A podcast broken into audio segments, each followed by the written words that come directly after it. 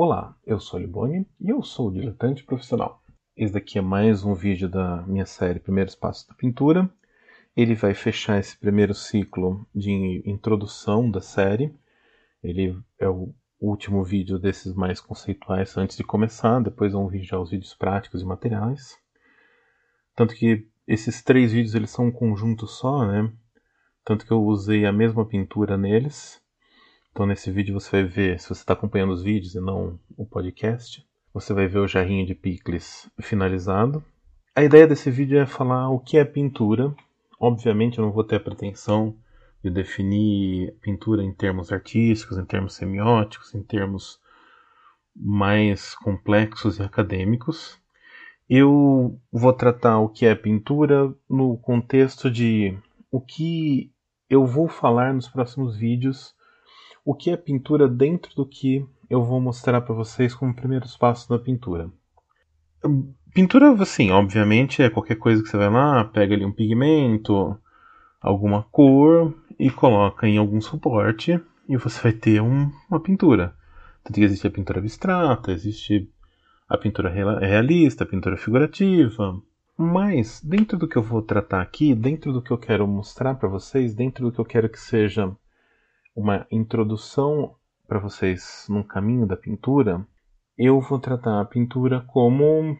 A, eu eu trabalho só com pintura figurativa, né? É o que me interessa, a pintura figurativa, não me interessa por pintura abstrata. Apesar de que a maior parte das coisas que eu vou dizer ao longo dos vídeos serão úteis tanto para pintura abstrata ou outras características de expressão.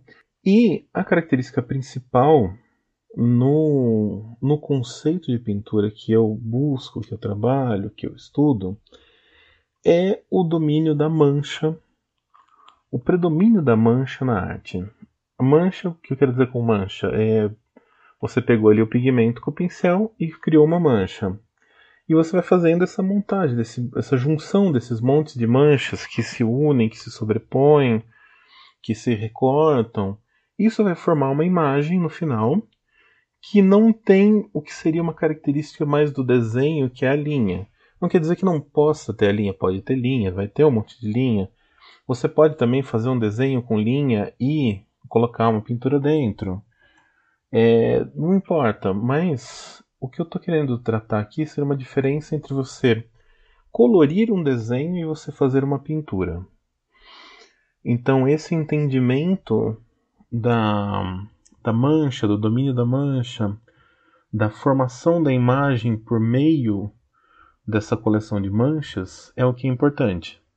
Se você olhar essa imagenzinha do Picles que eu fiz, ela tem algumas linhas, ela tem alguns recortes, mas ela é construída toda com base numa série de manchas que eu fui fazendo com o pigmento da aquarela. Eu comecei com um desenho de linha, né? Eu comecei, eu fiz um desenho e eu fui sobrepondo tinta, colocando tinta, dissolvendo, diluindo, fazendo as manchas se fundirem, se separarem, para chegar no resultado aí mais ou menos o que eu quero. Como eu trabalhei com aquarela, não tem uma pintura opaca nela, mas para frente eu vou, eu vou falar sobre transparência e opacidade. Nesse caso, ela é uma pintura basicamente só com transparência e alguma semi-opacidade, talvez. Mas o que é importante nesse momento é entender isso. Quando eu falar de pintura no, no decorrer desses vídeos, eu vou estar tá falando de você construir uma imagem através das manchas que você vai produzindo com o pincel. Manchas diferentes, manchas que têm um gestual próprio, manchas que têm características próprias que você vai aprendendo e vai dominando e vai construindo. E a mancha por si só, ela é uma forma básica de infinitas possibilidades apesar do desenho ter estruturas que são muito repetitivas, né? Por exemplo, todo mundo fala que tudo num desenho se reduz a um C, um S e um I. Então todas as linhas que você faz no desenho, ou elas são um C, ou elas são um S, ou elas são I. Depois vocês podem olhar aí qualquer desenho, vocês vão reparar que são formas básicas que vão estar em tudo. A mancha é uma forma básica, mas diferente da linha que você pode reduzir nisso, A mancha é infinita, porque você faz com vários pincéis, com várias ferramentas. Quando você muda o tipo de material, por exemplo, olha, a pessoa pinta com espátula e outras coisas, né? Então, a, a possibilidade da mancha ela é muito mais infinita do que a possibilidade da linha, que é mais imediata. Então, o desenho por meio de linhas, ele é muito imediato, ele é muito interessante para comunicação, para publicidade, para todas várias questões assim, porque você olha para o desenho ele passa uma mensagem. A pintura, a pessoa tem que construir na cabeça dela a imagem juntando aquelas manchas. Por mais que a pintura seja realista, seja hiperrealista, etc., ela ainda vai ser uma coleção de manchas. Inclusive, uma diferença da. uma característica da pintura hiperrealista é que ela não é um desenho.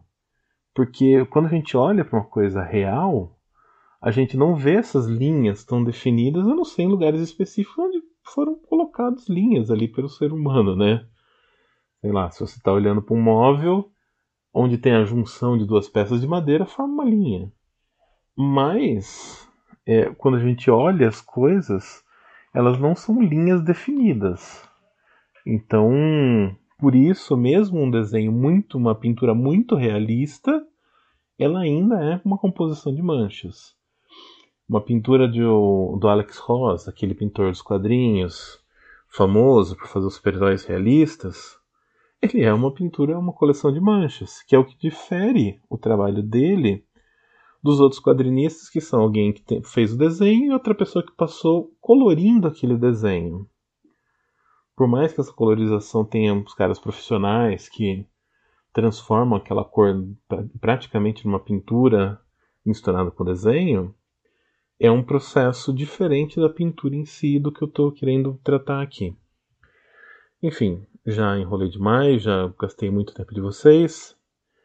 É, então, base, resumindo, nesses vídeos que vocês vão ver aqui no meu canal, eu vou dar dicas, eu vou dar princípios, eu vou mostrar caminhos para quem quer aprender isso que eu considero que é pintura, essa questão da, você, da produção de manchas, que inclusive não precisa ser analógica, apesar de eu recomendar o analógico pelo, pela questão lúdica, o prazer de mexer com, a, com o analógico, mas você pode trabalhar nessa produção de manchas no digital, no Photoshop, etc, etc.